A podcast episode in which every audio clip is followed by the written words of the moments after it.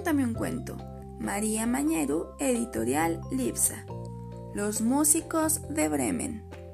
Un burrito que había escapado de su dueño porque no lo trataba bien, iba caminando por el campo cuando se encontró con un perro.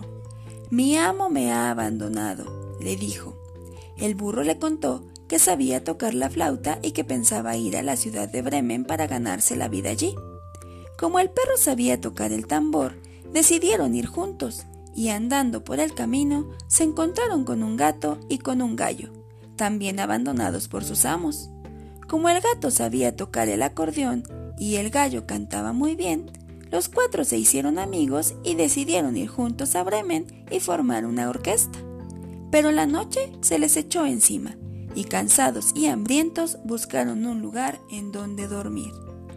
Cerca de allí vieron una casa con luz y se acercaron a pedir ayuda, pero descubrieron que la casa servía de refugio a una banda de ladrones que escondían allí un gran botín.